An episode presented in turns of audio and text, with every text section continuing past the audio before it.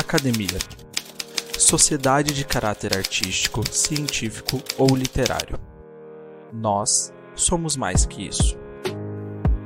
Mais que uma academia, somos um clube de médicos focados na qualidade de vida em âmbito pessoal, científico e profissional. Criada por pares e para pares.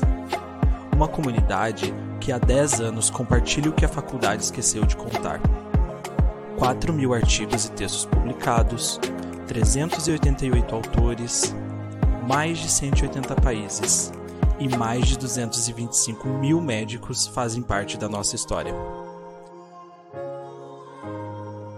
Somos a maior comunidade formada por profissionais de saúde do Brasil.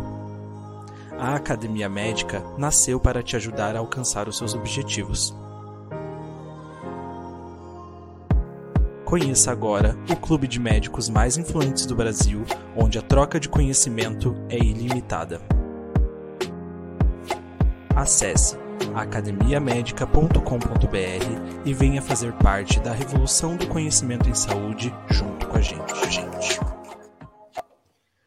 Bom dia a todos, meu nome é Fernando Carbonieri. Hoje aqui eu estou acompanhado no nosso Troca de Plantão, esse, esse programa com tanta história, história de tanta gente, é, que ju, visa é, trazer aí várias, várias inserções, várias conexões, várias visões de mundos, várias verdades.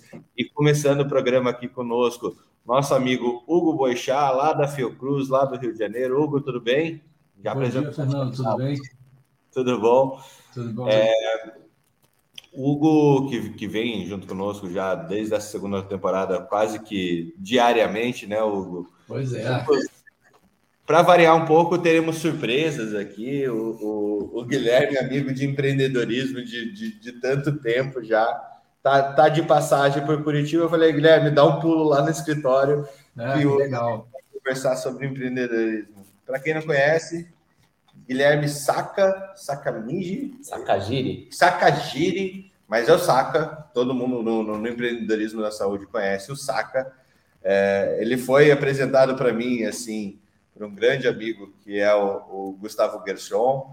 É, não, você tem que falar com o Saka, o Saka é um monstro, tá, tá, tá fazendo um monte de coisa, isso faz uns três, quatro anos atrás. E você resolveu, Saka, mexer num, num lugar que pouquíssima gente conhece, que é o, o, o espaço do, do Clinical Trial em Oncologia, né? Se apresente aí para o pessoal e Conta um pouquinho dessa história. Sim, legal. Obrigado aí pelo convite, Fernando. É, aproveitei aqui que estava em Curitiba para conhecer o escritório e, e, trocar umas ideias. É... Seis e meia da manhã, o cara vem do, do lugar que ele estava para conhecer o escritório. Veja só, isso é, é, é, é skin the game, empreendedorismo, startupeiro, hardcore de saúde, né? É. tava, tava dormindo na casa do meu sócio aqui, que é de Curitiba. Mas vou, me apresentar rapidinho. Eu sou o Saca, sou o fundador da Consentimento, é, que é uma startup, como o Fernando comentou, que, cujo primeiro produto é um produto voltado para o recrutamento de pacientes para pesquisa clínica. É, mas por trás disso tudo, né, a gente trabalha com inteligência artificial e processamento de linguagem natural para fazer estruturação de dados médicos, né, dados de prontuário eletrônico, é, utilizando o que tem de mais avançado aí nessa área. É, e aí a nossa primeira aplicação é essa aí voltada para o recrutamento. Essa é a minha segunda startup, é, também na área da saúde. O que, que deu errado na primeira, sabe? Pô, já de cara assim. É, não, a gente não, não, não a gente tem um, um, programa bem curto, uma hora e meia só, então tem coisa, bastante coisa para a gente trazer aqui.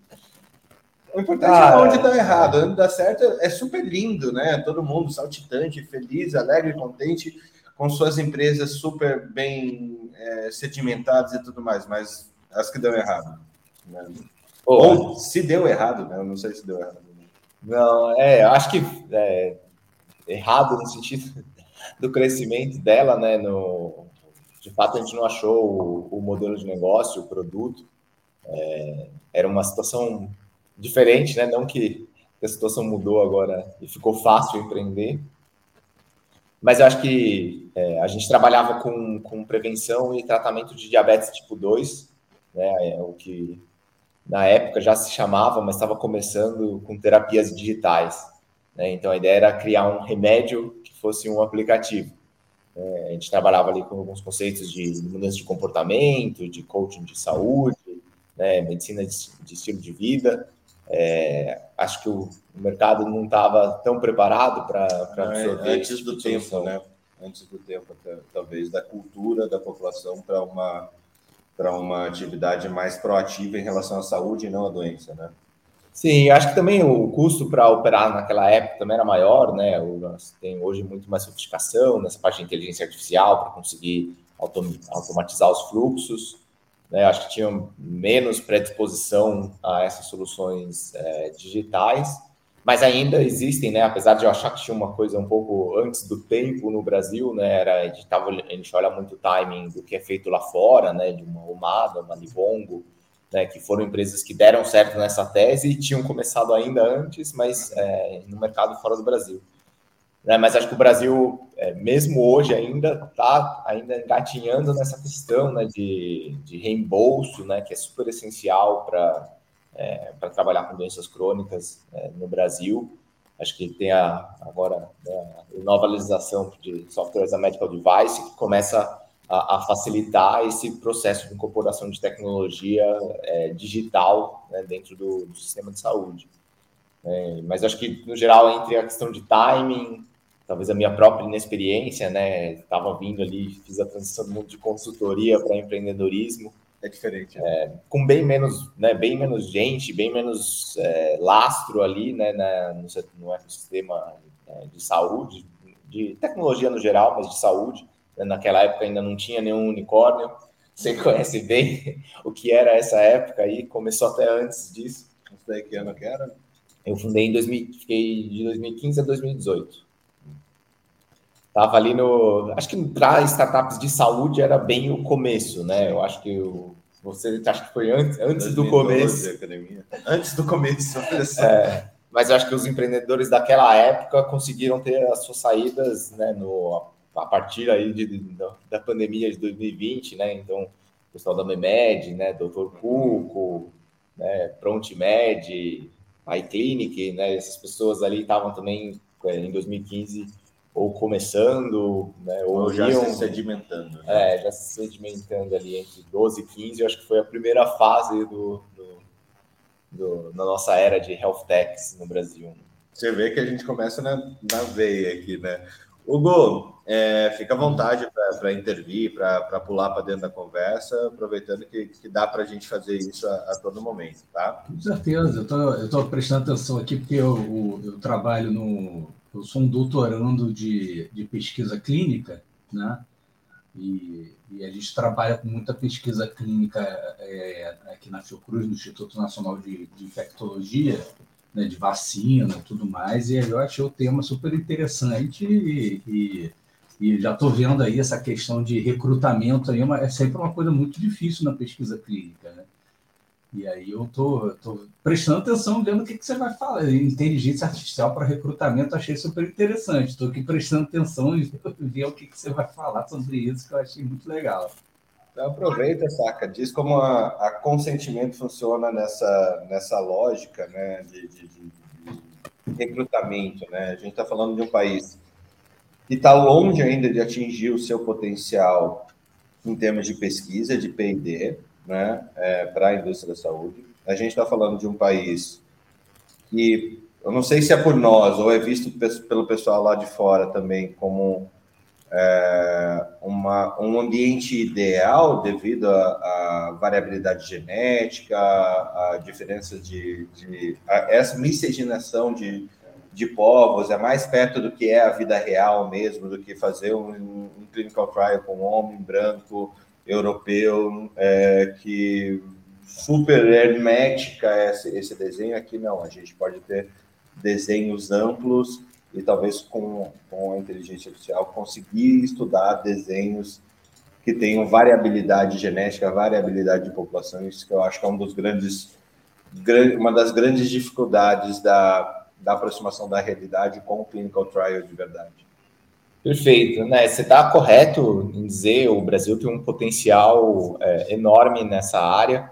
Né? A gente é, hoje o Brasil depende do, do, ranking, né? Fica entre 20 e 24 lugar em relação aos países é, com maior volume de pesquisa clínica. Né? E acho que a, a Covid mostrou um pouco o potencial do país, né? Então, dependendo também da metodologia, mas o Brasil chegou a ser o terceiro país do mundo com mais estudos clínicos é, de fase né, 2 e 3 é, da vacina, né, perdendo só para os Estados Unidos e para a China em, em, termos de número de estudos, justamente por essa questão né, do, do, tamanho da nossa população e da representatividade. Né? Então, fazer um trial no Brasil, se a gente tiver uma boa cobertura da população, a gente consegue dizer que a vacina realmente seria efetivo em qualquer lugar do mundo, é. dado as características. É, a população muito, muito heterogênea, né? De, de, e a gente tem características mistas de, de ser país pobre e, ao mesmo tempo, é, a gente tem também uma, uma população com, envelhecendo, então a gente tem características mistas, né? De vantagem e desvantagem tanto de países de, de primeiro mundo, que são mais velhos e tudo mais, como a gente tem também do, de países é, é, mais pobres e que tem mais jovens e tem. Então a gente o Brasil, tem. Uma, o Brasil é uma jabuticabeira em si. Né? Exatamente, exatamente. E o, e o mais interessante é que nos Estados Unidos tem você tem cobaia profissional, você pode receber para participar de clinical trial. Né? Existe a pessoa que, que, que ganha. Aqui a gente não pode fazer isso, né? Aqui a gente não pode receber. Então, é, então, um, você pode receber um, um, benefício indireto pelo, pelo seu sacrifício de participar, né? sei lá, uma cesta básica, o lanche lá no dia que você vai participar da pesquisa, mas receber dinheiro efetivamente para participar, a gente não pode fazer isso. E se a gente conseguir o seu terceiro do mundo em clinical trial sem ter esse estímulo pecuniário, então isso é um, a gente imagina o nosso potencial se a gente tiver uma uma adesão da população, um trabalho de recrutamento bem feito, tudo mais, isso é um, realmente é um potencial muito animador, né? Perfeito. E aí acho que só trazendo essa representatividade é, é, é super importante, né? Do ponto de vista né, científico em vacina foi com certeza muito relevante, mas, né? Pelo menos até alguns anos atrás era um, um problema, né? Porque para quem conhece aí bastante pesquisa clínica sabe que quanto mais variabilidade você traz, maior o N, precisa maior ser o N, né? Maior a quantidade uhum. de pessoas afetadas. Então, né, você fazer uma, um estudo só com americanos ou só com chineses, você aumentava talvez a chance de sucesso de um medicamento, né? Isso indiretamente queria dizer que você não testou com uma variabilidade maior, mas era o que era feito. Mas é, e acaba, hoje e acaba sendo escondido no N, né? Esse medicamento foi testado no clinical trial com 100 mil pessoas, só que são 100 mil pessoas exatamente iguais em termos de, de, de histórico genético, né? É, exato, e agora existe essa pressão por aumentar a representatividade, né? Principalmente é, de, de, de, populações mais marginalizadas, para é, mostrar efetiva é, no mundo real, né? Porque a droga não vem aprovada na bula que ela só vale para brancos é, então, europeus. Europeus, então é, existe, né, recentemente começou essa pressão é, maior para ter uma representatividade maior e isso também aí acaba favorecendo o Brasil. Né? E a outra coisa que acaba favorecendo também muito é, é, é, que tem uma discussão, né, o Hugo trabalha aí, o Fiocruz também deve estar participando aí ativamente aí dessas, dessas discussões, que é a criação efetiva de um marco legal né, para pesquisa clínica né? E, e, pesquisa clínica, por definição, é em seres humanos, mas eu, eu gosto de enfatizar isso porque existe hoje é, um, um, já a regulação para pesquisa veterinária e por alguma por coisas do Brasil a gente ainda não tem um marco legal é, de pesquisa clínica, né? Então a gente tem hoje a gente se ampara em normas é, infralegais ou em normas orientações internacionais, mas não existe uma lei né, é, sobre esse tema, apesar dela estar tá em discussão é, é há vários anos. porque isso está em discussão faz muitos anos. Quando eu estava fazendo meu mestrado em bioética em 2016, tinha acabado de surgir o que foi chamado IPL 200 naquela época, né, que era o, o o PL que, que visava essa, esse olhar sobre como que a gente vai abordar esse tema. E a gente já vê, é, já via e vê faz tempo é, algumas atuações nas zonas cinzas, né? E a zona cinza aqui que eu quero dizer, eu acho que o Hugo também reconhece isso nos meios que ele, que ele frequenta, e você provavelmente também, que já a gente não pode pagar o paciente para ele participar.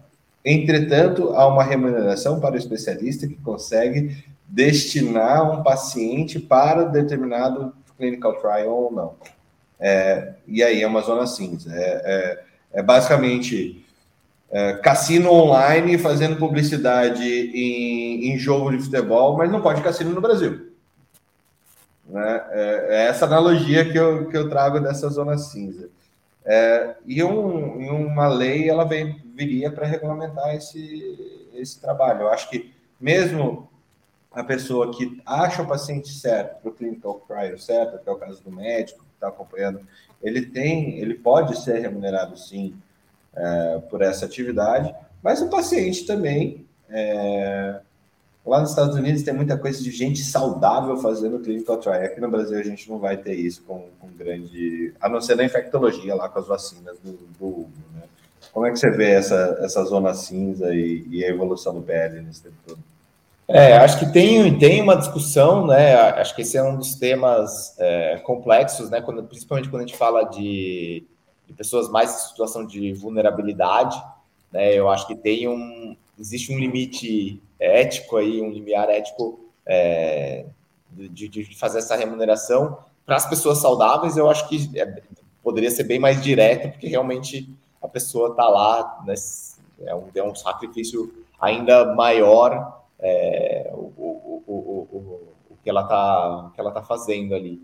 Mas é, a, a, tem, tem gente que é a favor né, da remuneração mais direta, tem gente que é contra, né, acho que do paciente, é, acho que alguma remuneração mínima que não faria alguém tomar um fazer um sacrifício é, exacerbado assim é, faz sentido, né? Tem aquelas limitações de quantos trials você pode participar na sua vida, né? Em janelas de tempo, justamente para não para coibir né, comportamentos é, alto é, que fizessem um sacrifício muito grande do indivíduo. É, o cobaia, tem o cobaia profissional, né? Tem lá nos Estados Unidos, tem bastante. O cara que vai. É, ele, inclusive, o cara que doa sangue a cada dois meses porque ganha. É, é porque lá também remunera a doação de, de, de, de derivado, né, de sangue também remunera. Então tem gente que é cobaia profissional. Então tem tem, inclusive, tem profissional que fica investigando se a pessoa é, é, é não está participando escondido de algum outro clinical trial, tem tudo, toda uma logística, porque tem, tem também gente, o drogadito, que para sustentar o, o, Aí eles gastam também, às vezes tem clinical trial que você gasta também uma parte da verba da pesquisa para triar se a pessoa é drogadito, fazer aqueles né, teste de uso de droga prévio e tudo mais porque tem gente que quer uma forma relativamente é, é, é, pouco trabalhosa de você ganhar dinheiro, né? É só você ir lá participar, né? Participar como cobaia e você vai ganhar um trocado. Se você tem alguma drogadição, você vai acabar ganhando um dinheirinho para sustentar o vício de uma forma relativamente fácil. Aí o cara vai em vários estados diferentes. Então, isso tem muita discussão sobre isso lá, entendeu? É corpo, minhas regras, o jeito que eu ganho dinheiro com ele, né? É. Acho que é um pouco é, complicado, assim, né? Tem um risco ali, né, inerente à participação que, que, que às vezes as pessoas acabam subestimando.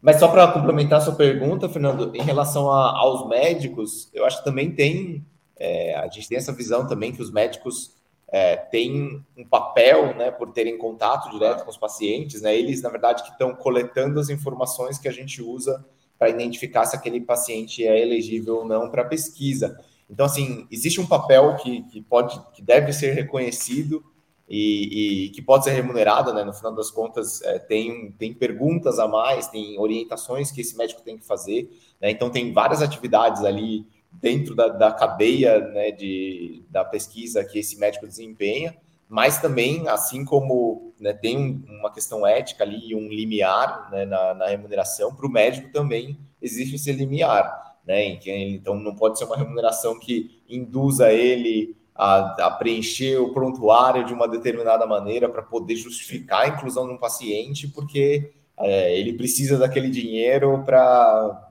ou para fazer qualquer coisa, né? Então, é, é acho que a questão fundamental é que a remuneração né, não pode fazer um efeito muito grande nem na vontade da participação do indivíduo, nem na, no comportamento do médico. É, me, é, surgiu uma, me surgiu uma dúvida aqui, é, que quando você é, tira um paciente seu e coloca ele num clinical trial, ele vira paciente do clinical trial? Ou ele continua paciente desse médico? Eu não sei essa resposta mesmo. Perfeito. É, ele, ele, ele fica meio dividido, né? Então ele continua tendo um médico né, de referência Assistente, dele. Né? Não é que ele, ele passa de deixa de ser acompanhado é, naquele local, mas, ao mesmo tempo, sim, uma série de custos e de procedimentos acabam sendo feitos dentro do contexto da pesquisa clínica. Né? Então, quando a gente fala de oncologia, realmente o tratamento, muito, muitas etapas do tratamento, né? A, a, a, a escolha da droga, passa, a escolha da droga, acabam sendo feitas dentro do contexto da pesquisa, mas o médico que acompanha o caso dele continua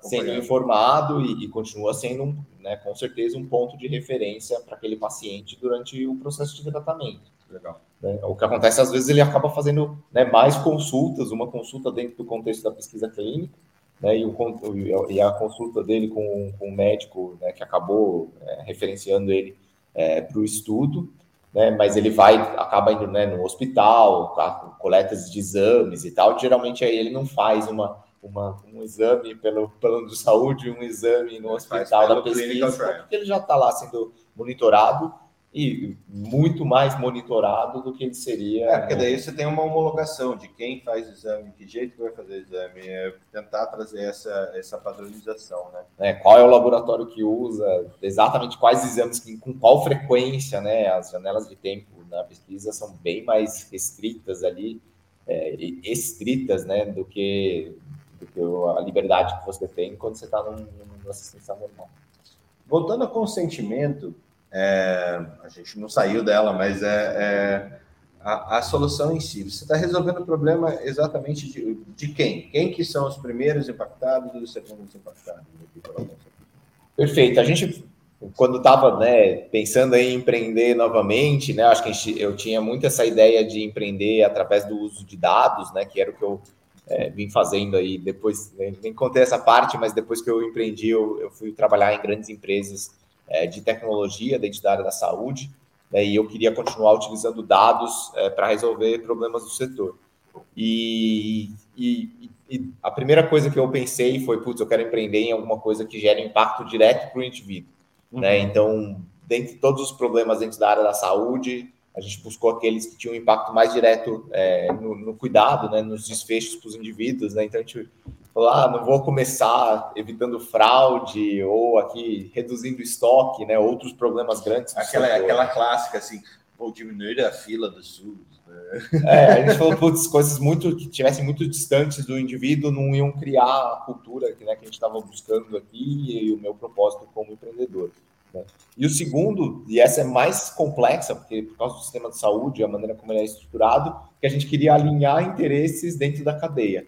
Né? Então, essas coisas que são meio rouba-monte, que para um ganhar, o outro tem que perder, também é, diminui muito a velocidade que a gente consegue é, trazer inovação, porque assim, tem sempre alguém tentando fazer com que isso funcione é, de uma maneira é, cresça menos do que, do que poderia. E, a, e essa questão do recrutamento para pesquisa clínica é um dos poucos problemas na saúde que todo mundo ganha quando acontece direito. Né? O paciente, como eu falei, ganha por, né, não só por participar é, e ter acesso aí a, a, medicamentos potencialmente inovadores antes deles estarem disponíveis né, para a população. Então, vários, né, todos os medicamentos que a gente usa é, vieram né, da pesquisa clínica e eles é, então acessam primeiro quando, obviamente, quando o medicamento é, funciona. Né? E outra... isso, já, isso já é uma grande contrapartida, né? Pela, pela, pelo benefício de participar, né? do, do sua doação de participar para a própria pesquisa clínica, o maior benefício seria esse, né? Você ter o acesso garantido para aquele tratamento é, é, é, antes, né? É, é, como se fosse, eu acho que esse é o maior pagamento que a pessoa tem, né?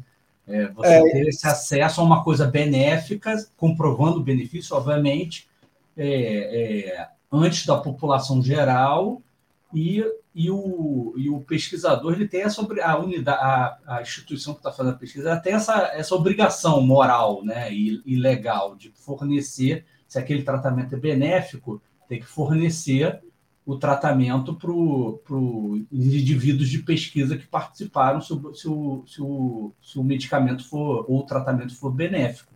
Isso, para mim, já é um pagamento muito, muito razoável, né? Pra, pelo seu sacrifício de, de sua doação para a ciência. Eu acho isso muito é. legal. É, eu acho que os dois benefícios para o indivíduo, um é esse, uhum. né?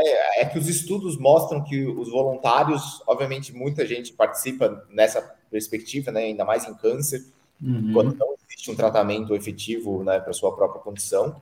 E o segundo benefício é o, benefício para a sociedade, né? Então, quando a gente uhum. olha né, em vacina, trials de vacina, acho que exemplificam isso até mais do uhum. que a uhum. questão do câncer, que é de fato você sacrificar no sentido de não ter certeza que aquele tratamento vai funcionar na hora que você participa, mas entender que faz parte do processo é, é, você, né, a gente ter voluntários para depois conseguir fazer com que o acesso a esse medicamento atinja toda a população.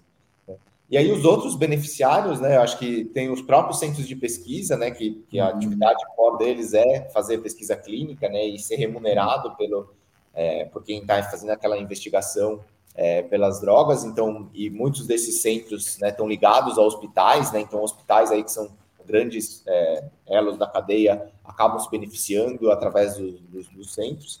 E o terceiro né, grande é, ganhador né, com a melhoria desse processo, obviamente, são as, as indústrias, né, que, cujo core business dela é desenvolver é, novos medicamentos e trazer isso para o mercado. Né? E aí tem um quarto, a gente não, não coloca tanto, porque a, a, a nossa, esse tripé, né, paciente, hospital e indústria é o, é o, é o que está no, no centro do nosso negócio, mas as próprias operadoras acabam se beneficiando também da pesquisa clínica, justamente, é, exatamente, por essa questão de acaba que parte dos custos acaba sendo pago pela indústria que está fazendo aquela investigação. Né? Então, quando uhum. a gente uhum. fala é, da questão de oncologia, né, uhum. esse ganho, apesar de ser o menor motivador nosso pessoalmente, porque ele é um ganho mais financeiro, ele, ele acaba sendo um ganho é, enorme, né? Porque esse paciente que hoje não tem um tratamento eficiente, né? Então, o normal dele é passar por uma série de tratamentos e uma série de custos que não vão gerar o resultado, né? Então, vão gerar internações, complicações necessárias, né? Químios, que até é, tem um, um problema, né? Às vezes a gente tem muita pouca esperança que aquele tratamento vai ser eficiente, mas é o que tem e acaba sendo feito de qualquer jeito, né? O, é, e se o clinical trial é, é, é provar que um determinado é, é, tratamento ou conduta tudo mais não tem efeito, isso também economiza, né? Porque a pessoa você para de gastar com uma determinada conduta, um determinado tratamento que na verdade não tem nenhum tipo de efeito ou benefício, né? Então isso tem, tem um faz uma economia também, né?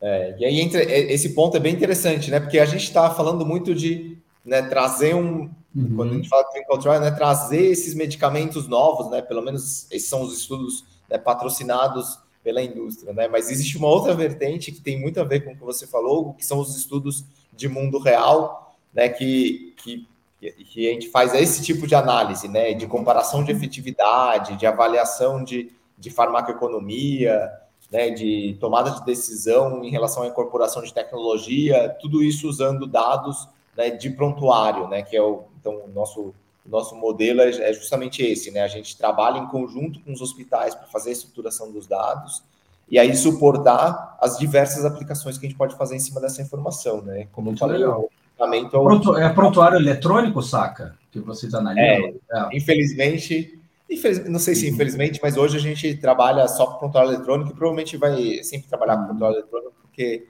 é, trabalhar com, com prontuários manuais, a gente fala que é. Tá louco. É, tá louco. É, é. a, cerca, a, cerca, sai mais caro que o cavalo. Né?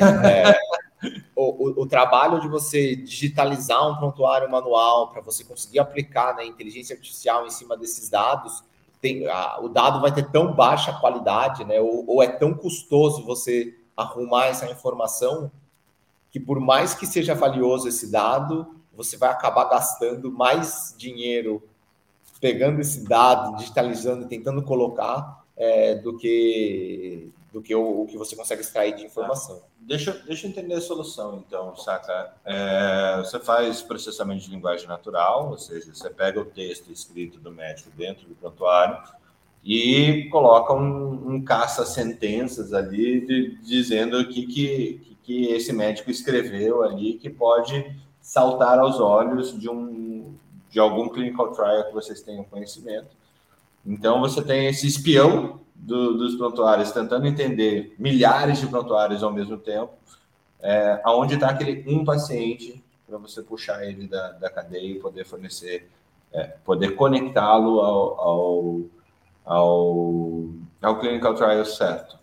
É, é assim que eu entendi a solução. Mas antes disso é Uh, a gente falou de prontuário, mas não é um prontuário eletrônico seu. Né? É você conectado a MV, TASI, esse tipo de coisa? Como funcionou esse, essa, essa conexão toda?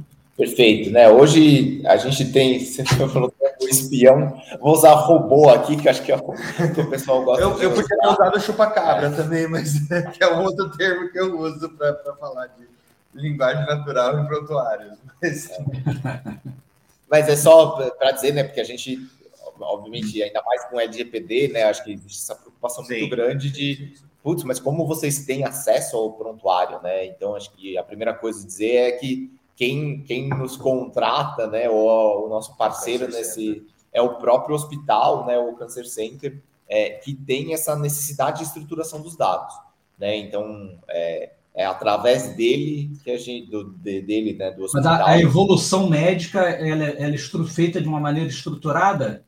Para facilitar, não. não, não tem, é, é natural, é totalmente é. a pessoa a pessoa escreve como quiser e você tem que é, é, é rastrear os dados conforme é, com a sua inteligência artificial para escolher os pacientes, é isso?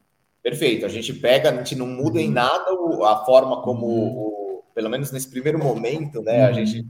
com certeza tem uma coisa aí de, de melhorar a, a, escrita do, do prontuário. O input, né? O input mas não é nem para facilitar o trabalho do NLP. O NLP ele, ele vai se informar de qualquer jeito. É, é, mais que muita informação não é não é escrita, né? E aí eu, uhum. a limitação do NLP é que ele só consegue entender o que está escrito. Né? O que deixou de ser escrito é, é mais legal, legal. Porque é um desafio da, pra, da, da prática sem, sem uma inteligência artificial, sem essa coisa assim, é justamente você procurar informação no prontuário, né? Seja eletrônico ou não, de uma maneira estruturada, a gente perde muito tempo com isso e às vezes é até impossível, né? Então é qualquer é, coisa. É, mas o que estiver escrito lá, né? Assim, erros de ortografia, siglas, uhum. né? Ah, ficar fora de ordem, tudo isso a gente consegue é, resolver com inteligência artificial. Muito né? legal. Agora, se o médico não escreveu o tamanho do tumor, aí hum. não tem como adivinhar o tamanho do tumor, né? Ou não trabalha só Ctrl-C, Ctrl-V e tal, que vocês devem... Aí ficando esse gap de informação, você tem que ir diretamente na, e tentar buscar aquela informação de outra forma. Seria isso? Exato, mas aí é, assim, né, assim, é, assim, é a mesma coisa se o paciente não for na consulta, também a gente não uhum. tem como saber uhum. os dados do paciente, é, uhum. se o dado não, se essa informação nem existe, né? É, uhum. Mas aí só, né, para complementar ali a, a, lógica, né, a gente, o, a gente a gente conversa com os hospitais que têm um interesse em, em estruturar melhor seus dados, né? A gente fala, é, we love campo de texto livre, né? Então a gente trabalha com as narrativas clínicas, né? Com a informação não estruturada, linguagem é, da, da, ciência de dados, Natural. né? Uhum. E, e aí a gente extrai esses conceitos e mais do que simplesmente né, ter um grande dicionário de dados que a gente fica buscando palavras, né? A gente faz as atividades mais complexas ali também do, do, do campo do NLP, que é de fato, né, que a gente fala que é conseguir entender a, a, a semântica dos dados. né? Então, um exemplo que a gente gosta muito de usar é, por exemplo, lá, se tiver escrito ah, é, nega diabetes, ausência de diabetes, né? A gente trata isso como o exato oposto daquele paciente ter diabetes, né? Então, existe uma polaridade, né? Então, seria como legal, diabetes é um e nega diabetes é menos Você um. Tem uma nuvem, uma nuvem de palavras que diz não e uma nuvem de palavras que diz sim. Mais ou menos isso. É, é além, além ela é baseada né, nas palavras, mas tem um assim, ah, entender, ah, esse não se relaciona a qual palavra, né? Uhum. Porque às vezes está escrito nega diabetes uhum. HM, mas o, o nega estava no diabetes, mas na sentença ele também tem, pô, hipertensão, tá, tem hipertensão tem... também. É, isso é muito legal, é muito legal. Então, ah, às vezes tem notas clínicas, né? É muito comum ter notas que se referem ao histórico do paciente. Né? Uhum. Então a gente também quebra, né? apesar da data daquele prontuário ser uma, a gente não posiciona toda essa informação naquela data. Né? Porque dentro do texto, tá, às vezes ele copiou um prontuário, tá lá. Então ele fala, a data está aqui, significa que essa data está se referindo a alguma outra coisa. Tem essa coisa, às vezes nem é só copia e cola da nota passada. Às vezes está falando, ah, fez uma cirurgia há três anos. Em 88 aconteceu alguma coisa.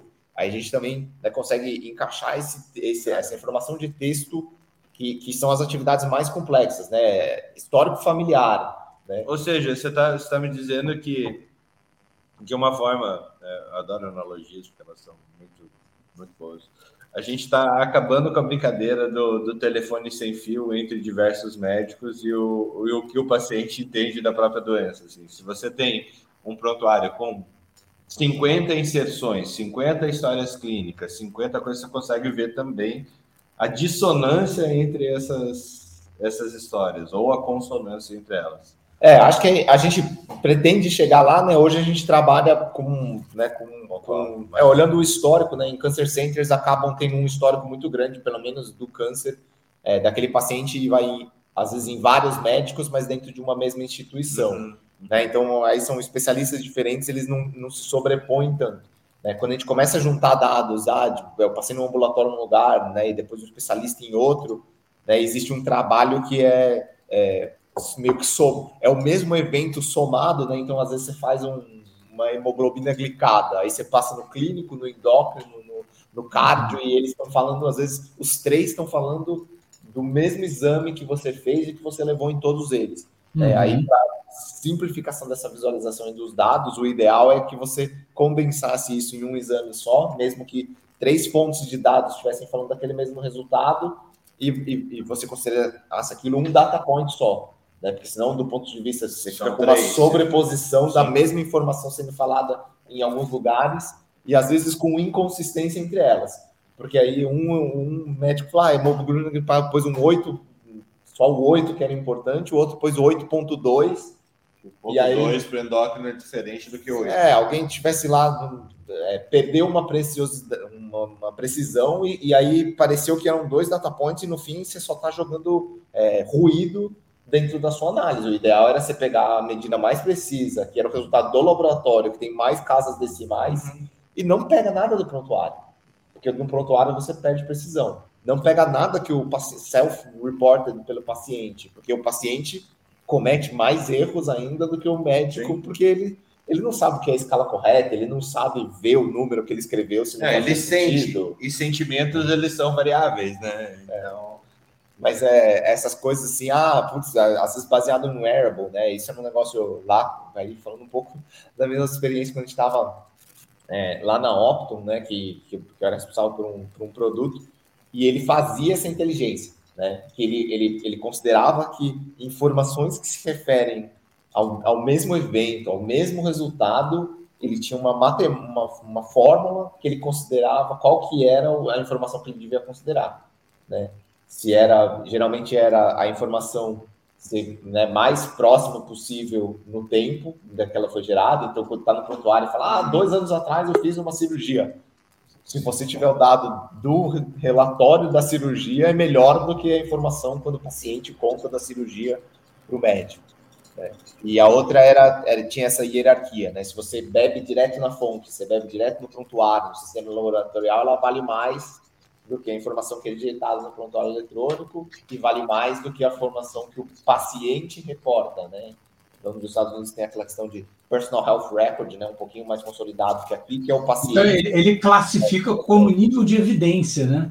Exato, né? Você Muito falando aí da linguagem mais científica, é, seria é. como se fosse ah, o dado do, do, do é. sistema que coletou é o A1. Pô, muito legal. O dado cara. que o paciente colocou é o C1. Assim, uhum, geralmente. Muito maneiro.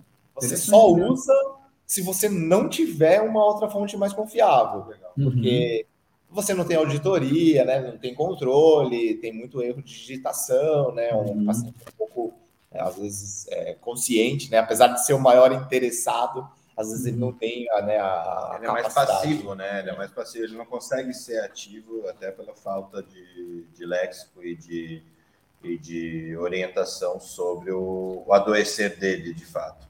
Perfeito. Newton, bem-vindo. Estamos aqui com o Guilherme Saca, aqui no, nos estúdios da Academia Médica, falando sobre empreendedorismo e processamento de linguagem natural na seleção de pacientes para clinical trials em oncologia. Olha que super, super focado que estamos hoje no nosso, no nosso é, troca de plantão. Uh, Saca, e daí, é, só voltando à sequência que a gente estava falando, ok, você tem a inteligência artificial lá dentro do, do prontuário, rodando em prontuários de marcas diferentes, de instituições diferentes, de cancer centers diferentes, com LGPD, ok, resolvida. Isso é, é um, primeiro, um primeiro passo que vocês têm até para entrar naquele cancer center, entrar naquela. colocar essa inteligência artificial rondando, fazendo rondas sobre o prontuário. É, todo hospital tem, tem é, equipe de verificação de prontuário, né, Hugo? No fim do dia, mais um membro do, da equipe de verificação de prontuário está colocando que é a inteligência artificial. Aqui. Comissão, é, tem as comissões, são, as comissões são obrigatórias, né, para você, de, de averiguação de prontuário, se está tudo correto. E é um trabalho bem, bem braçal, né? Eu acho que. Minucioso e chato pra caramba, é, né? É, e talvez é. realmente a inteligência artificial melhore muito esse, esse, esse trabalho aí. E ali na comissão, teoricamente, você pega uma amostra uhum. e busca ver quem que está é, sendo incoerente com a forma de preencher um. É, talvez a inteligência artificial permita que você faça de todos os prontuários, né? Uma série de critérios. Você pode fazer de todo, em vez de você fazer só uma amostragem, você pode fazer de todo o prontuário.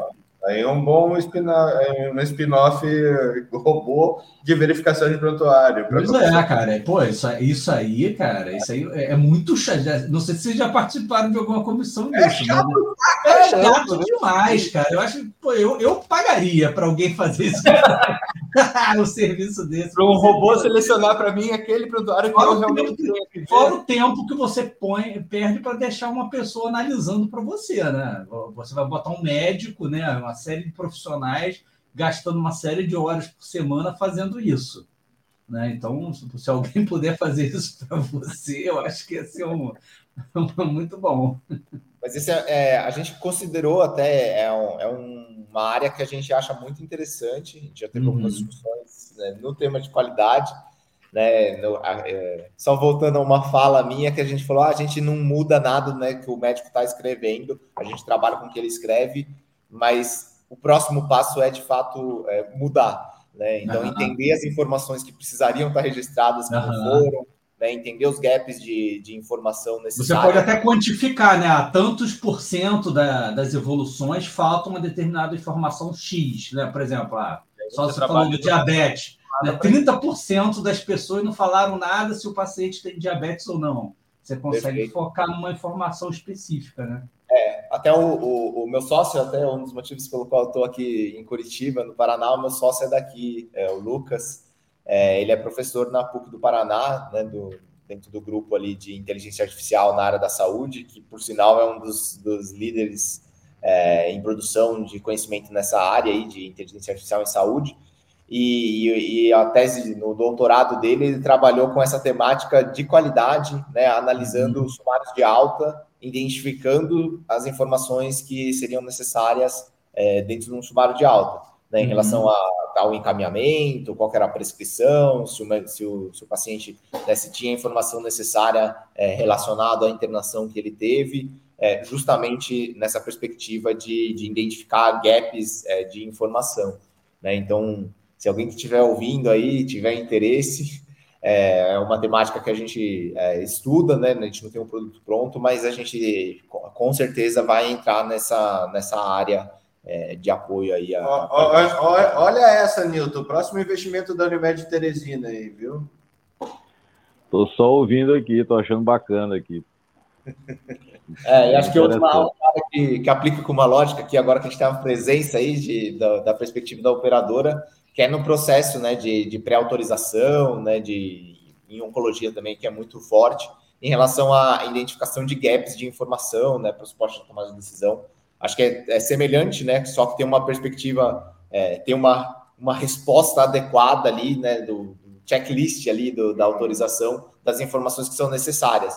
Né? Então, a gente pode usar a inteligência artificial também aí como uma ferramenta, né? Nos Estados Unidos, aliás, é um, uma das grandes aplicações de, de NLP, é de fato nesse processo, né, de avaliação de documentação é, para fazer pré-autorização de, de procedimentos. É, isso é interessante é... também, porque isso dá um feedback também para o médico, para o profissional, do que, que ele que, que ele está falhando ali em termos da informação, né? Porque às vezes você não, você não tem esse, esse retorno, né? O que, que exatamente que eu estou fazendo de errado?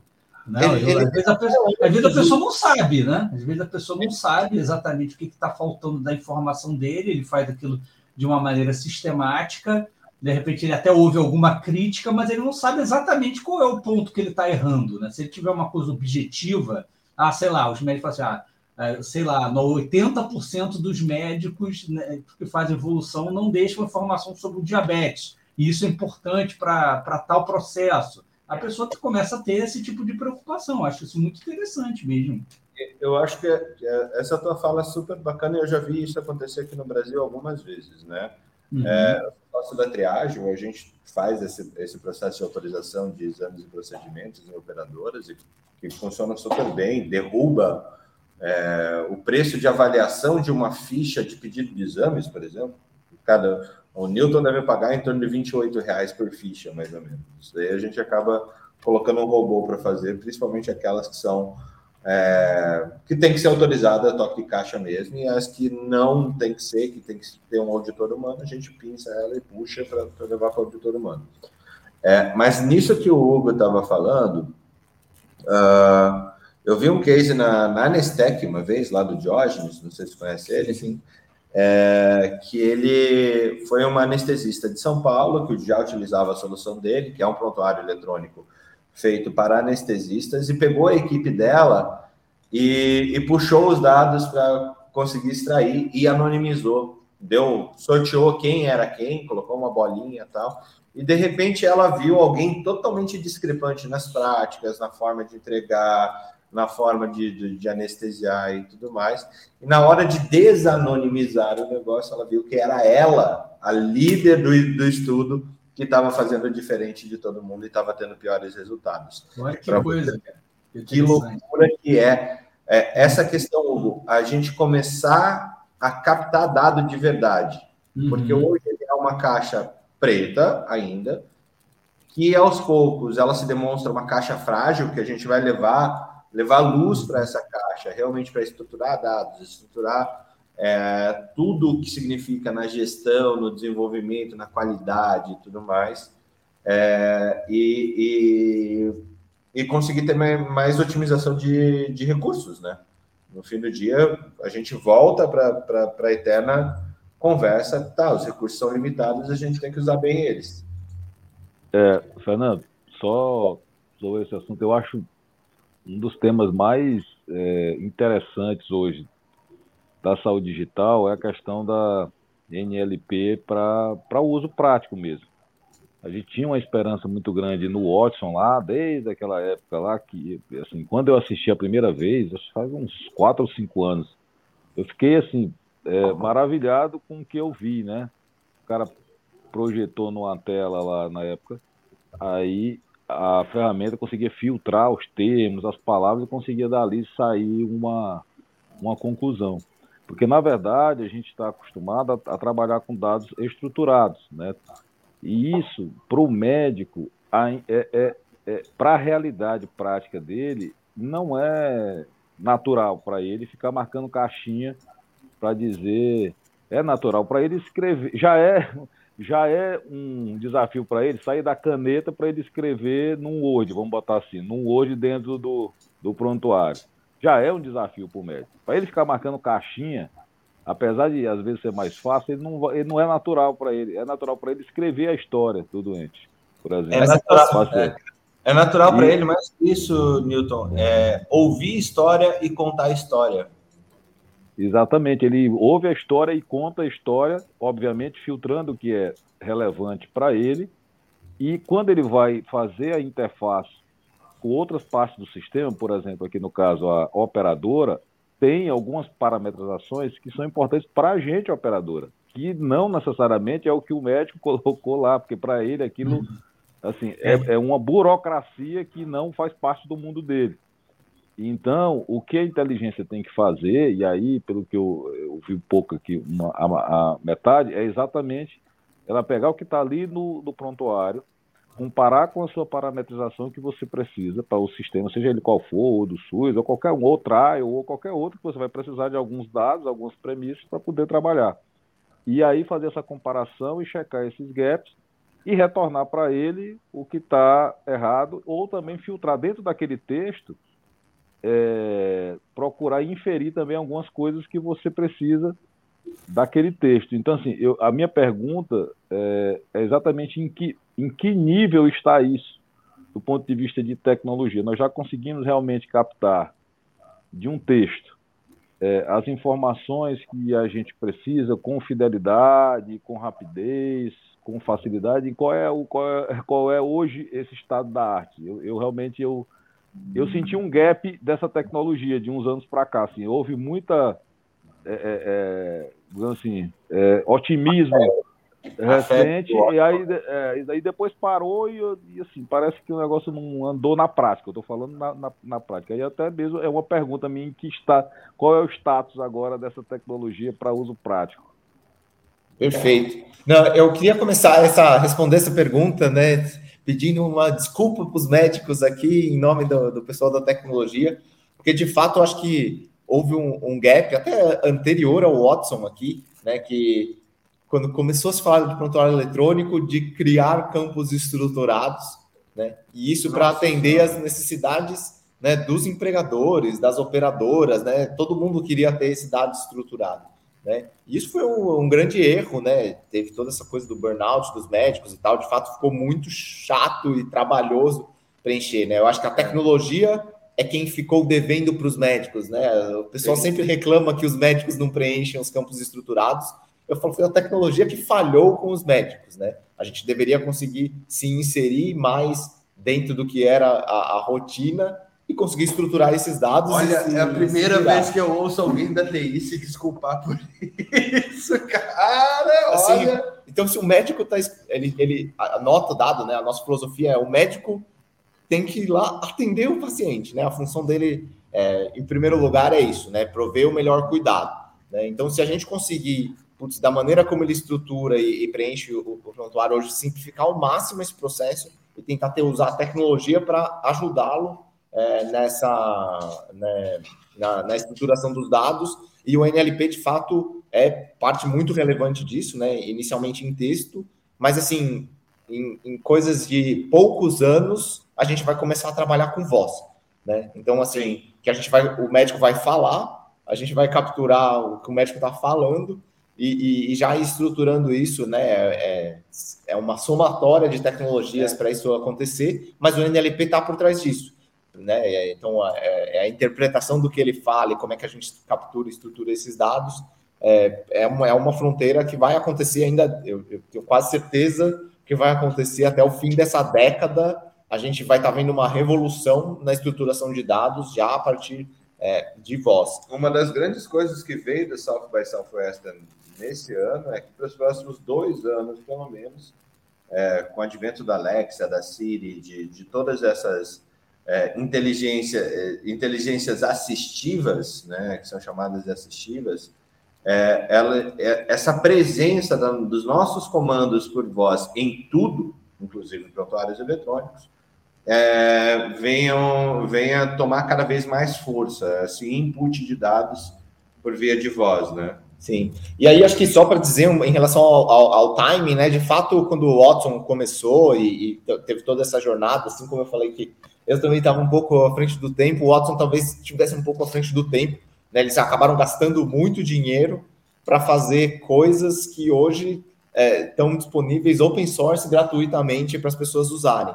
Né? Então, de fato, o, o NLP, o momento do NLP em 2019 né, ele teve é, o, a, o, avanço nesse campo de ciência, né, foi o, que, o, equivalente ao que aconteceu na área de imagem ali por volta de 2015, assim, né, quatro, cinco anos antes, com é, a publicação de modelos open source, né, e a aplicação do conceito de, de transfer learning, né, que é a capacidade de você pegar um modelo geral e conseguir, a, par, a, partir de um modelo geral treinado num grande domínio de dados, você treinar modelos mais é, especialistas.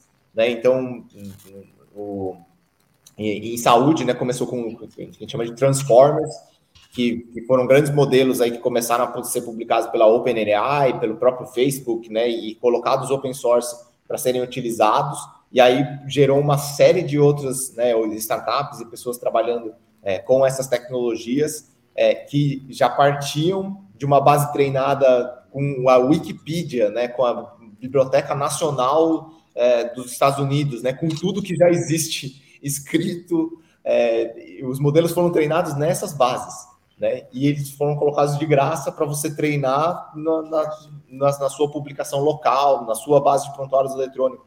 Então, é, esses modelos, a gente fala, eles já aprenderam a falar inglês. Aí eles só tinham que aprender medicina, né? Então o treinamento que você tem que fazer é muito menor, né? E a gente pega esses treinamentos que foram feitos em medicina e treina eles para tarefa específica de recrutamento de pacientes. Né? Então a gente já parte de uma base é, muito grande de, de conhecimento, né? De gente que tem muito mais dinheiro que a gente, né? Com computadores bem mais poderosos e eles já fizeram uma parte grande do trabalho e a gente só complementa esse trabalho para as atividades específicas que a gente está fazendo.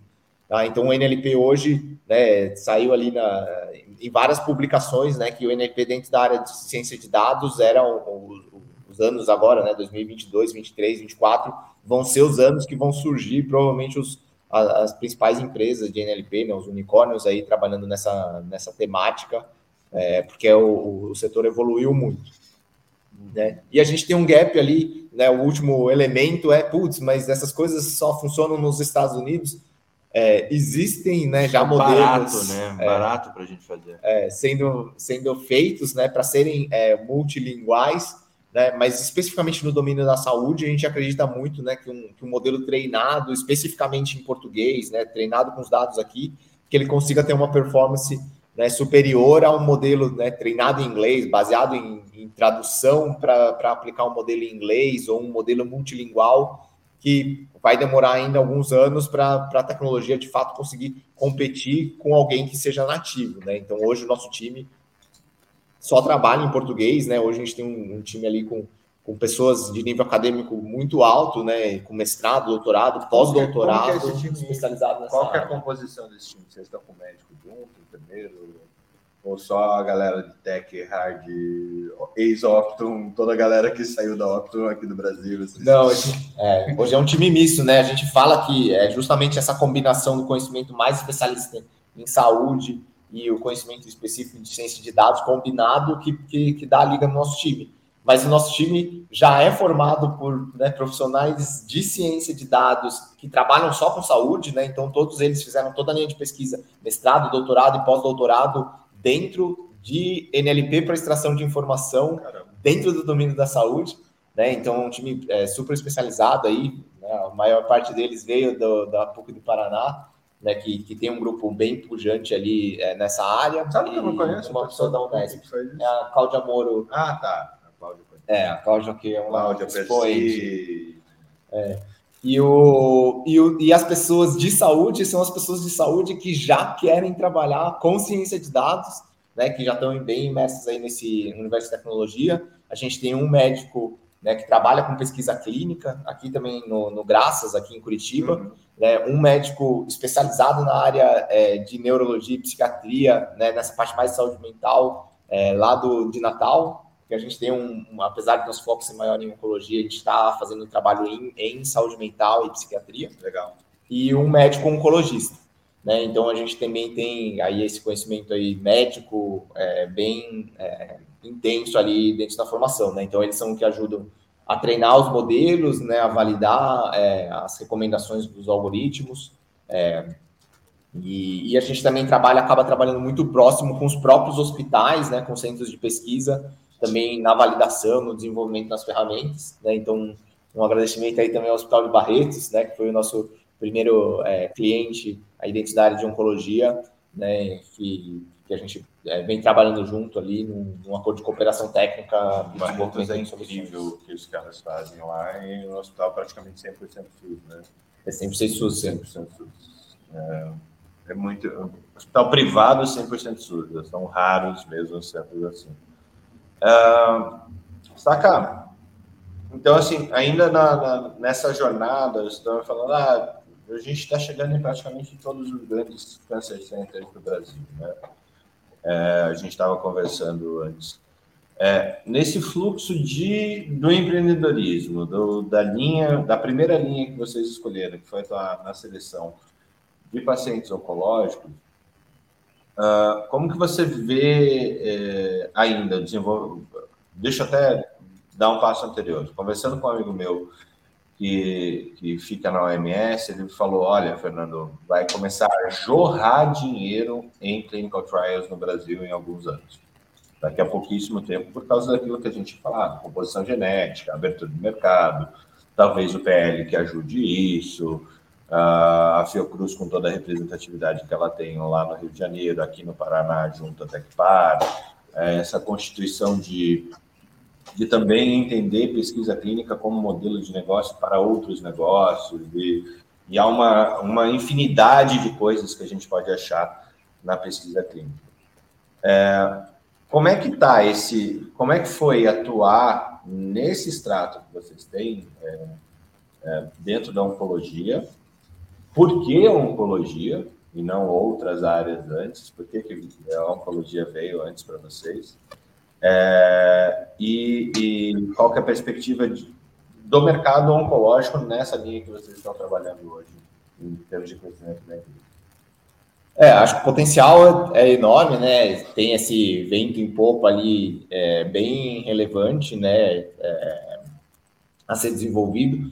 E mais especificamente em oncologia, né? Eu acho que quando você vai trabalhar com dados é, em saúde, né? Pensando é, em tamanho do problema né, e, e, e modelos de negócio, acho que o único motivo para você não trabalhar em oncologia é se o mercado já estiver saturado em oncologia.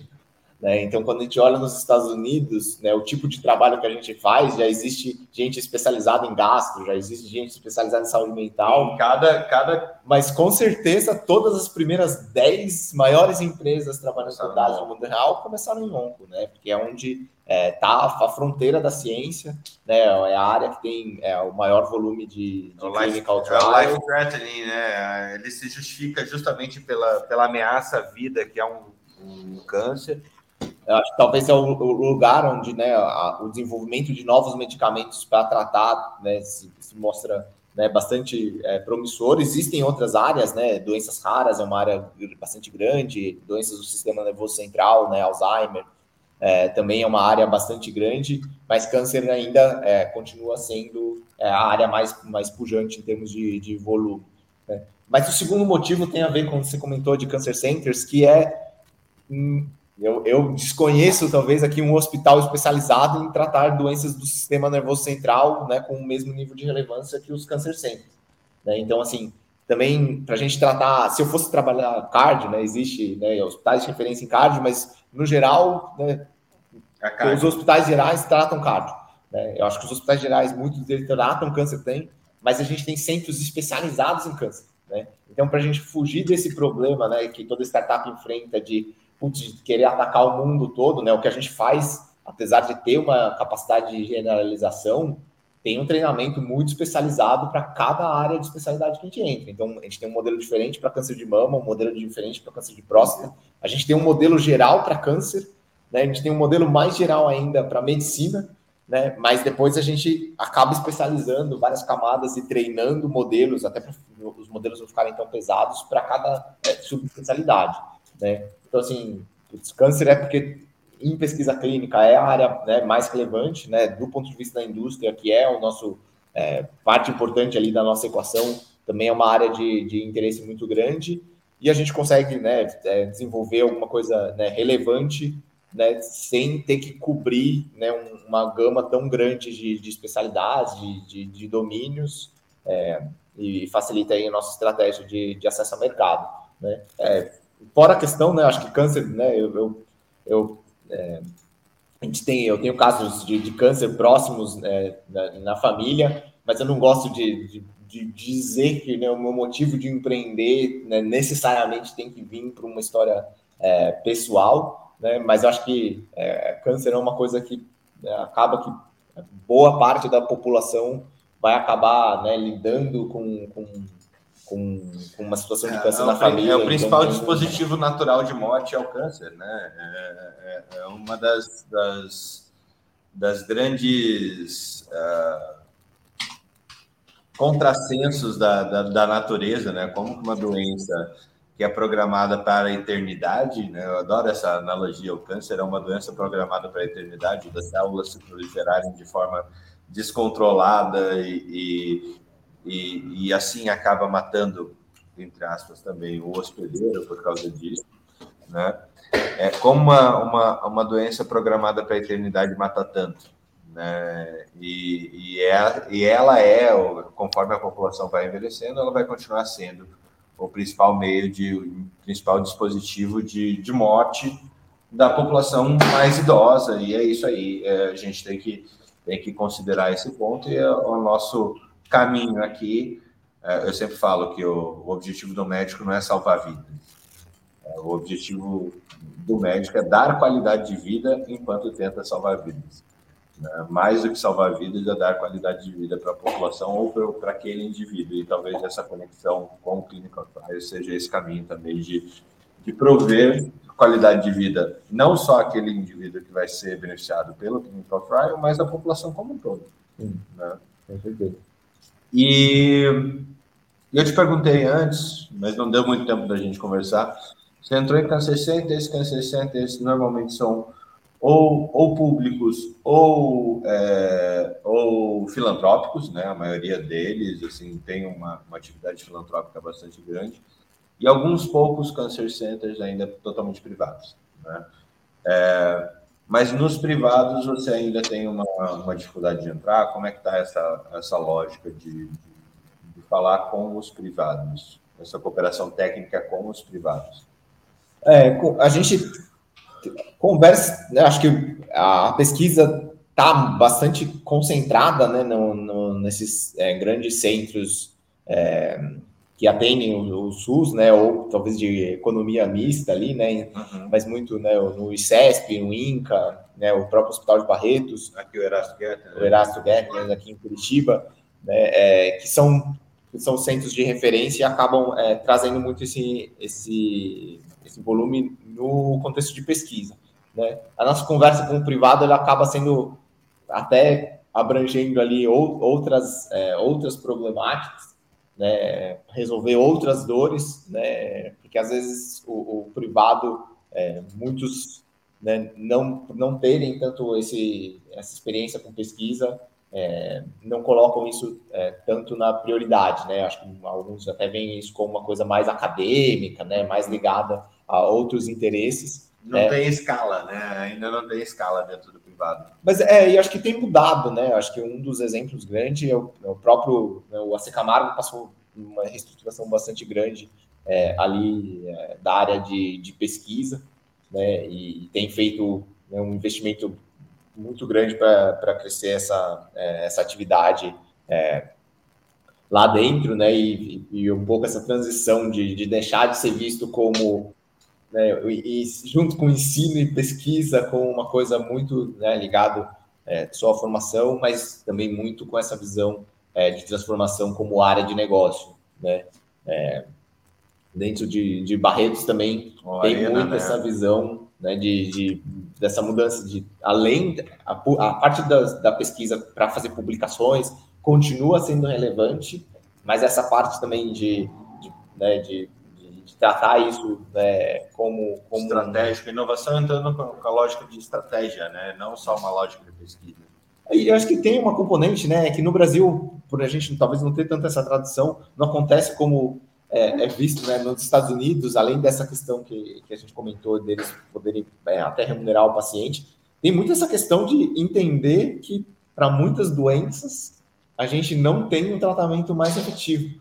Né? Uhum. Quando a gente fala de imunoterapia, né, de medicina personalizada, essa área está muito no, no começo. Né? A gente vai ter tratamentos bem mais efetivos. Né? Então, a gente vê né, no mundo hollywoodiano né, que entrar na pesquisa clínica é uma coisa das minorias, né, uma coisa exclusiva, de um acesso à informação, você conseguir ter acesso à pesquisa clínica com uma coisa que é disputada, né? Não como uma coisa que é, pode ser negativa, né? Sim. Assim, nossa, eu, eu conheço um médico que está fazendo uma pesquisa clínica e eu consigo te incluir no clinical trial como sendo uma coisa assim é, de privilegiados. E, e de fato é, né? É que no Brasil é, lá fora é, tem toda uma pressão para maior representatividade de, de, de, pessoas né, de mais baixa renda, porque a pesquisa clínica é uma coisa né, sofisticada. Né, não, não é para hispânicos, não é para negros, não é para lá fora. Né? E às vezes né, falta vaga para você participar de um estudo clínico, né, que tem um N que é determinado. Né, chega uma hora que acabou o número de vagas e quem não entrou não vai não entrar entrou. mais. Né? Então, é, existe esse, esse, esse lado aqui. Newton, até, até queria te chamar, eu acho que você não estava aqui na, na hora que, eu, que o Saka estava falando disso, mas a oportunidade para operadoras é, de entrar nessa lógica de seleção de, de pacientes para, para é, clinical trials, até porque você acaba tirando o sinistro da própria operadora e oferecendo o que existe de melhor ou que tem potencial de ser melhor para o paciente no fim do dia, né? Que é um, um, medicamento de ponta. Vocês já tiveram esse tipo de experiência de, de como Unimed é, conversar com, com, com, quem seleciona paciente para clinical trial, até para é, é, aqui numa lógica de gestão, mas também numa lógica de, de oferecer o melhor tratamento disponível para o paciente? É, a gente tem, é, desde o ano passado, a gente tem tentado desenvolver aqui o núcleo de educação permanente da Unimed e pesquisa clínica também. Na verdade, já tem um contato com pesquisadores, pessoal que faz trial aqui também, é, inclusive com, é, com pesquisas né, a nível internacional, a gente tem alguns aqui também, e já foi feito esse contato, inclusive com o seguinte é, com a seguinte, vamos dizer assim, proposição. Né? Por exemplo, a gente teve bastante casos de Covid aqui na época da Covid, mais de 3 mil altas de Covid, quer dizer, um N bem, bem, bem significante. Com todos os dados mapeados, tabelados, e está aqui, ninguém estudou, ninguém fez nada com isso, por exemplo. Né? Essa coisa. Então, assim, o nosso sentido era de incluir a pesquisa dentro do sistema é, no sentido de promover geração de conhecimento mesmo. Tá? Então, Sim. esse era, era, era, o nosso primeiro foco. Em relação aos trials, ele iria na mesma linha, nesse sentido. Quer dizer, a gente tem uma massa, vamos dizer assim, de, de, de população de clientes que podem se beneficiar em entrar em trials, né? porque, como disse o Saca, eles são mais, vamos dizer assim, monitorados mais de perto, ele é um paciente que fica, na verdade, quem já fez pesquisa, né? Ele fica mais bem cuidado, porque ele fica vigiado, ele fica controlado, ele fica. Então, tem uma série de cuidados. A rede é mais curta, né? Isso, maior até do que o próprio sistema, qualquer que seja, sistema público ou privado. Então, há um benefício.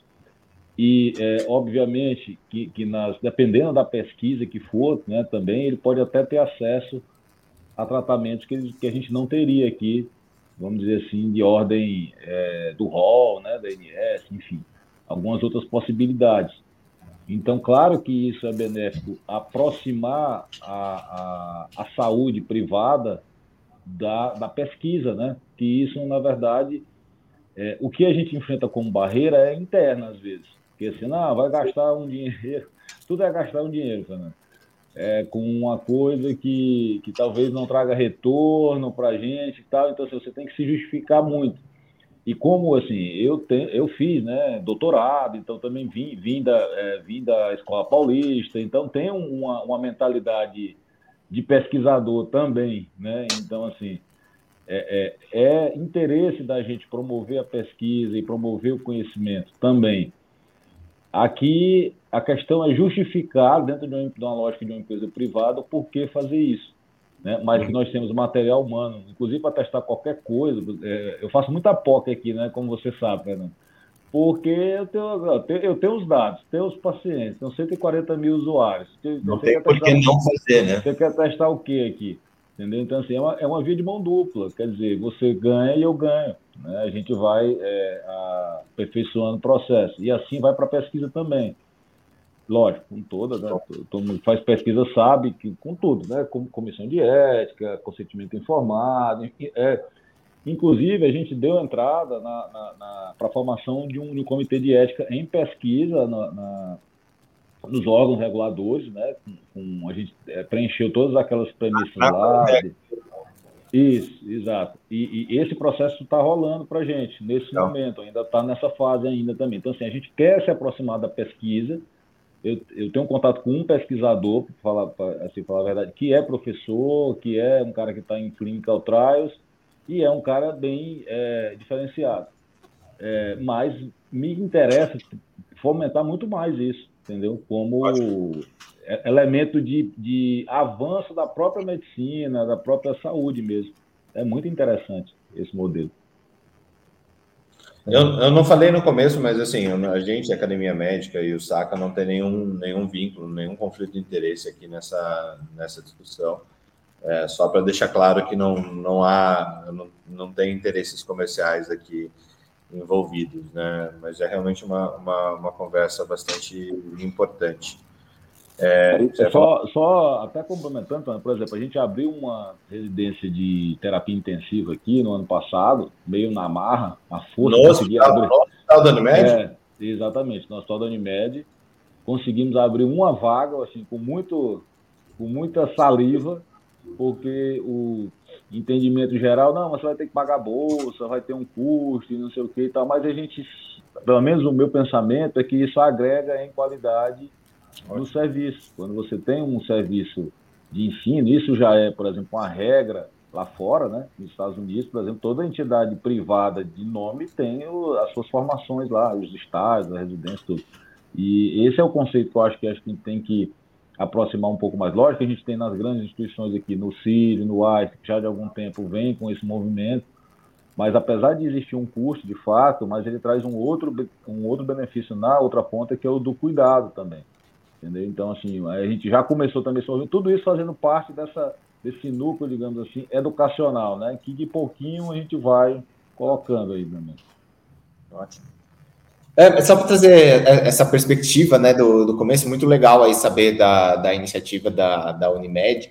Né? A gente tem conversado com, com algumas operadoras, né, principalmente as operadoras ou verticalizadas, né, ou semi-verticalizadas ali, como você comentou, né, as Unimeds que têm hospitais próprios dentro da, da sua estrutura, né, ou associadas ali à, à operadora, porque o, o, nosso trabalho, né, como a gente comentou, a gente estrutura dados de prontuário eletrônico, né? Então, quando a gente trabalha com uma Unimedics ou com uma operadora que só tem a rede credenciada, essa questão do acesso ao prontuário eletrônico é o maior, é o maior empecilho. Até, até porque a mesma questão do, do custo, né, a maneira como a gente opera, né, o, o, tipicamente quem paga pelo custo do recrutamento é a, é a indústria farmacêutica. Né, que ela quer acelerar esse processo, quer aumentar a chance do, do trial ser concluído da melhor maneira, né, quer conseguir recrutar mais pacientes nos centros é, que já fazem parte ali do, do da estrutura de, de produção é, do conhecimento.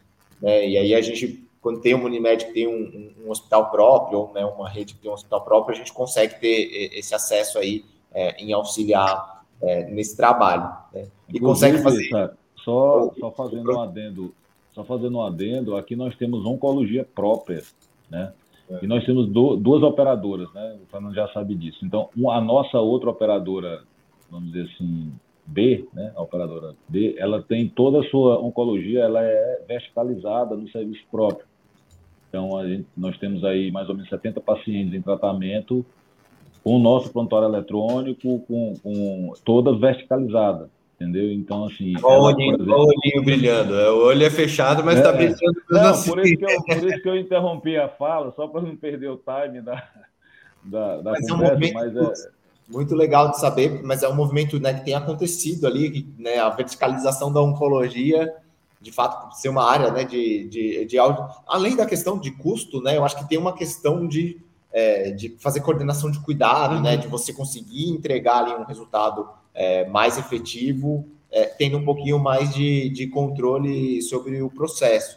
Né? Então, a gente, é, acho que é outra área, né, além de oncologia, nessa, na questão mais assistencial, que é organizar esses dados, facilitar o fluxo de, de informação entre os diferentes serviços, né, fazer esse acompanhamento mais longitudinal. Né? Eu acho que o, o que eu queria falar era um pouco, a gente está falando muito de pesquisa clínica, que é um que é um universo de geração de, de dados e inteligência todo estanque, né? Mas aonde a gente queria chegar, né, é o que a gente chama de um learning health system, né? Em que a gente colete dados de mundo real e a gente, na verdade, vai fazer pesquisa clínica no sentido de entender a evolução das doenças no próprio contexto assistencial, né? Então a gente fazer missões de desfecho, testar dois, eu posso testar dois protocolos ao mesmo tempo em mundo real, desde que eu garanta é, algum, alguns certos parâmetros, a qualidade dos dados, né, fazer grupo de controle, né, testar braços diferentes, eu não preciso fazer isso dentro do contexto de, de pesquisa clínica. Obviamente, tem uma complexidade, tem uma complexidade de, de representatividade, de tirar vieses, mas a gente não necessariamente precisa do ambiente todo controlado e desenhado para conseguir gerar evidência de qualidade. É, e é obviamente é uma, é uma grandíssima mudança de paradigma, Sim. mas é, a gente acredita que isso é evolução, né? E, e muito disso vem desse. Né, as reflexões começaram com a Covid. Né? A gente podia estar tá fazendo, coletando dados de mundo real do atendimento de Covid é, e tentando entender ah, o que está sendo feito nos diferentes países, qual que é o resultado que está dando, qual que é o tempo médio de internação, quais são os protocolos que estão sendo usados, se existisse uma rede universal de dados. É, mas a gente tem, aí tem um problema, é. a gente teria que ter a cultura de acreditar nessa rede, é. de acreditar. É, é, mais do é arquivo X, né? Eu preciso acreditar nesse negócio para saber que ele funciona, porque senão não vai funcionar, porque a barreira vão ser as pessoas novamente, né? É, obviamente tem uma série de coisas, né? Mas é, no storytelling é imagine, né, um mundo onde a informação a gente conseguiria né, determinar outbreaks de doenças com base em desvios de padrão de dados lá na ponta. Falar, tá surgindo alguma coisa aqui, porque tá acontecendo alguma coisa é, inesperada nos dados. E olha, olha que loucura, né? Se o Newton trouxe o, o advento do Watson, é, o Watson ele foi vendido recentemente suas seus pedaços de programa, seus pedaços de, de, codificação foram vendidos pela, pela IBM. A IBM juntou algo em torno de um bi de dólar na venda do Watson, aí, ele fragmentado, né? Só que a, a, a, a gente fala, ah, o Watson foi um fracasso? Não, o Watson foi o primeiro. O Watson ele foi quem a, a, a coisa que abriu a porta para que a Amazon fizesse a mesma coisa, para que a Oracle fizesse a mesma coisa, para que a Microsoft fizesse a mesma coisa, para que a Alibaba fizesse a mesma coisa, para que a Tencent Healthcare fizesse a mesma coisa, para que a Optum fizesse a mesma coisa, para que um monte de empresas que a gente nunca ouviu falar fizesse a mesma coisa. Assim, o melhor computador de processamento de análise genética que existe é um computador da NVIDIA custa 190 mil dólares um computador da NVIDIA para fazer isso. Mas, é, como uma empresa de placa de vídeo fornece uma, um computador para análise genética, genômica e ômicas das mais variadas com a melhor qualidade possível. Então, o Watson só foi o primeiro. Faz 10 anos que o Watson surgiu. Quando ele participou do Geopardy em 2012 e ganhou dos carinha lá no Geopardy, foi em 2012. A Academia Médica começou nesse ano, eu lembro muito bem. Foi um dos motivos da Academia Médica ter é, se estabelecido é que o Watson era essa, essa frente de um mundo novo está acontecendo, Milton. E, e você vê que só foi o primeiro. Né? Ah, o MD Anderson Cancer Center, que é o maior centro de câncer do mundo, é, descontinuou o Watson e aí foi a derradeira final para o Watson ser vendido em termos de Watson Healthcare, ser vendido para quem foi vendido. É, só que agora a gente tem todos os descendentes do Watson e é muito bom de ver um descendente do Watson aqui no Brasil fazendo isso dessa maneira. Sim, com certeza. É, eu acho que, como comentou, né? Ah, se a primeira startup foi um fracasso, acho que depende de como é que você. Não, você, você, só é o que é por causa do teu. Não, e, e, e, outra, Exato. Fernando, tinha que ser uma empresa do porte da IBM é. para fazer isso, né? Porque se fosse outra, tinha é, acabado com a, com a tecnologia. Então, ela foi até onde deu para que ela provasse o conceito, que eu acho que o, o, o conceito está provado e daí surgiram os outros para é, aperfeiçoar. Né? Então, assim, o fato de ter sido ela também que lançou isso, deu esse status é, do, da, da, dessa tecnologia, é, esse status que ela tem. Eu vou só fazer uma sugestão para o SAC em relação aos projetos futuros, que ele in, in, inclua as doenças que estão utilizando imunobiológicos, que tem crescido assim vertiginosamente o nosso uso de imuno, de imunobiológico está fazendo agora um levantamento de 2019 para cá, cresceu 500%. 500%. Então, é outra linha também que você pode atuar. Lógico, dentro desse braço tem uma parte da onco, mas é a menor parte. São as outras doenças que tem, doenças, é, doenças reumáticas, alergias, é, doenças de Crohn, outras doenças auto, auto, autoimunes, né? E, e, essa é uma linha, pode ter certeza, é a linha, a, a oncologia, ela, ela sempre cresce tudo, mas o que eu vejo que está mais a velocidade de crescimento são nessas doenças que utilizam imuno, imunobiológico, que tem protocolo, tem protocolo para ser seguido. É, a gente está fazendo o nosso trabalho interno aqui, a gente contratou um consultor é, especialista na área exatamente para estudar os protocolos, comparando biosimilares com, com remédios de marca, para ver se tem diferença de desfecho. E, mas a gente está tá, tá fazendo aqui no nosso mundinho real mesmo, né? É, é, mas isso é uma, é uma linha de potencial pesquisa enorme, viu, para fazer. Então, obrigado aí pela dica, acho bem interessante mesmo essa, essa área, essa parte de biosimilares, eu acho que é um dos das temáticas quando a gente pensa em custo-efetividade, aí, aí olhando bem do, do, da perspectiva das operadoras, das análises mais importantes que a gente tem que fazer de mundo real né, que é a comparação aí de desfecho de, de medicamentos né, que tem uma base bem mais é, custo-efetiva, é, se de fato elas entregam o, o valor equivalente. Deixa eu, deixa eu perguntar uma coisa. É, pergunta fechando. É, o, o, sistema aí do, do, de inteligência artificial, ele funciona, você tem que é, como que é na prática? Assim, ele é contínuo, a pessoa vai lançando, já seleciona aquele aquele possível paciente para como candidato ao ensaio clínico, ou você tem que rodar o sistema, sei lá, uma vez por semana para selecionar os pacientes que entraram nessa última semana. Como é que funciona isso? Como Não, que é a extração? É, a gente trabalha com, com extração de dados, né? Então a gente de fato rola aí uma, uma rotina junto com o hospital que faz a extração das informações e a gente faz o processamento. Então ali hoje não acontece é, em tempo real, né? Existem não acontece ou acontece? Não acontece. Não acontece. É. Uhum. E, e, tipicamente, né, acho que a gente escolheu também, dentre os vários motivos ali para escolher a pesquisa, ela também não é uma coisa, não é uma, um sistema de suporte à decisão né, na, uhum. naquela hora, né, a, uhum. a, a, uhum. conclusão, ela pode acontecer com, com um certo é, delay, tem implicações da gente não conseguir fazer aquilo na hora, mas o próprio médico na consulta também não conseguiria trabalhar aquela informação na hora, né, porque ele tem um Entendi. tempo de consulta, que ele tem uma série de rotinas que ele tem que fazer. Depois ele tem que ele pensar, não, né? É, ele não tem como falar, ah, você vai, entra aqui, que a informação apareceu, entra na pesquisa clínica e a pesquisa não, não, não cabe não, na não rotina. É, Parabéns, você foi selecionado. É, assine aqui. A não né? ser que ele já estivesse ativamente trabalhando ali numa pesquisa clínica, né? Já com é. recrutamento diretamente, né? Na prática. Se ele já tivesse, é, senão é. nem funcionaria assim. Né? Então a gente é, ela funcio, é, consegue funcionar dessa maneira e vários estudos que a gente faz também são estudos observacionais, né? a gente estuda um histórico uhum. de dados para chegar a uma conclusão, então também não tem essa necessidade do ao, ao vivo agora. Né? E obviamente, putz, a tecnologia vai evoluir, né? A quantidade de informação que a gente consegue, as conclusões que a gente chega vão evoluir, né? A empresa foi fundada ali no final de 2020, né? Então hoje mesmo a tecnologia para a gente expor desse jeito ia acabar né, caindo em descrença porque iam acontecer erros e aí e, eventualmente o médico é, não ia confiar enquanto ela não estiver nesse nível, né? Igual carro autônomo, né? Enquanto ele estiver batendo um pouquinho mais, não dá para colocar ele para testar, né? E acho que ele tá, a gente está nesse ponto que, putz, hoje ele funciona nesse ambiente, extrai dados, gera conclusão.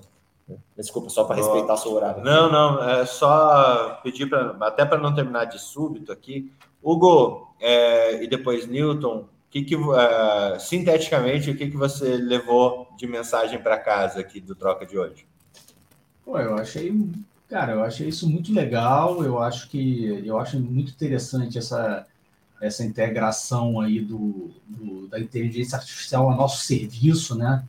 O, o, vocês bem falaram aí mais cedo que a gente teve um período que a gente estava a serviço da tecnologia e, e a gente ter que adequar o prontuário, né? Formatação de dados, não sei o quê. Agora, finalmente, a, a tecnologia está a nosso serviço. Eu acho isso muito legal. A gente tá, a, o último troca de plantão, vocês falaram sobre o futuro da medicina, eu nem tive como participar, né? Mas o, o, o, isso com certeza é o futuro da medicina também.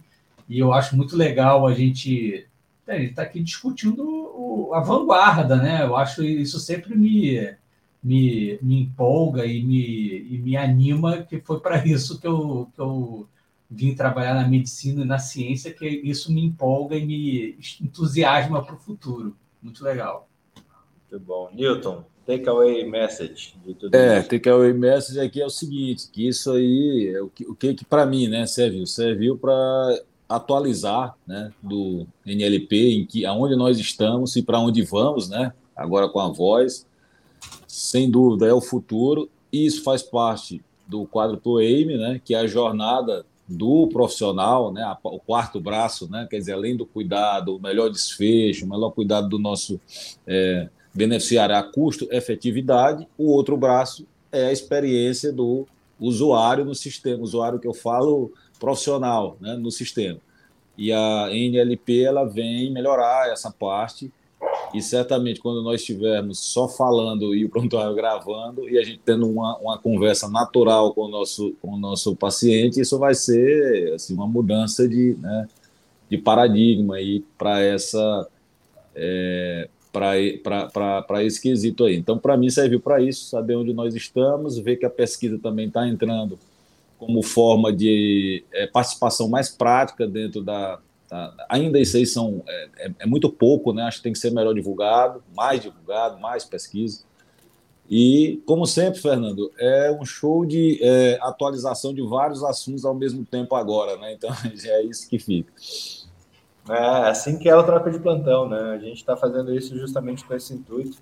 Eu sempre falo que isso daqui é uma entrega do, do Clube Academia Médica para a sociedade como um todo. A gente reúne especialistas de diferentes lugares do Brasil, de diferentes lugares do mundo, sempre para trazer essa, essa conexão, essa, esse olhar que para muita gente demoraria muito tempo para entrar em contato, entrar em contato com a consentimento, até porque o seu nível de, de, de, conversa com a gestão, normalmente, não é com o médico na ponta, que muitas vezes não faz a mínima ideia de o que está acontecendo dentro que, que tem para trás do computador que ele está imputando e, e, por que, que ele está imputando dados do jeito que ele está imputando dados, né? Saca, obrigado, obrigado pela presença. Hoje à noite a gente vai estar lá de novo na, lá na Hot Milk para bater um papo, acho que bastante parecido com esse até no do dia. Mas eu, eu, realmente agradeço muito por doar um pouquinho do teu conhecimento aqui para gente. Cara, super obrigado aí. É, é raro essa oportunidade que a gente tem, né, de conseguir aprofundar mais tempo, né, de ter essa troca aqui com outros profissionais aí com uma vivência muito rica. Né? Às vezes a gente participa daqueles eventos assim, você tem 15 minutos para falar, né? Você fala 5 minutos de você, fica numa superficialidade. Eu achei bem bacana aqui o formato, agradeço bastante a oportunidade e conto com você aí mais tarde também. Obrigado. Continue acompanhando a gente é, toda é, terça e quinta-feira, às sete e meia da manhã. E, pessoal, terça-feira que vem estaremos com mais um Troca de Plantão às seis e meia. Um abraço a todos e até mais. Até mais. Até mais, gente. Tudo de bom. Bom final de semana. Academia. Sociedade de caráter artístico, científico ou literário. Nós somos mais que isso. Mais que uma academia, somos um clube de médicos focados na qualidade de vida em âmbito pessoal, científico e profissional. Criada por pares e para pares. Uma comunidade que há 10 anos compartilha o que a faculdade esqueceu de contar. 4 mil artigos e textos publicados, 388 autores, mais de 180 países e mais de 225 mil médicos fazem parte da nossa história. Somos a maior comunidade formada por profissionais de saúde do Brasil. A Academia Médica nasceu para te ajudar a alcançar os seus objetivos. Conheça agora o clube de médicos mais influentes do Brasil, onde a troca de conhecimento é ilimitada. Acesse academiamedica.com.br e venha fazer parte da revolução do conhecimento em saúde junto com a gente.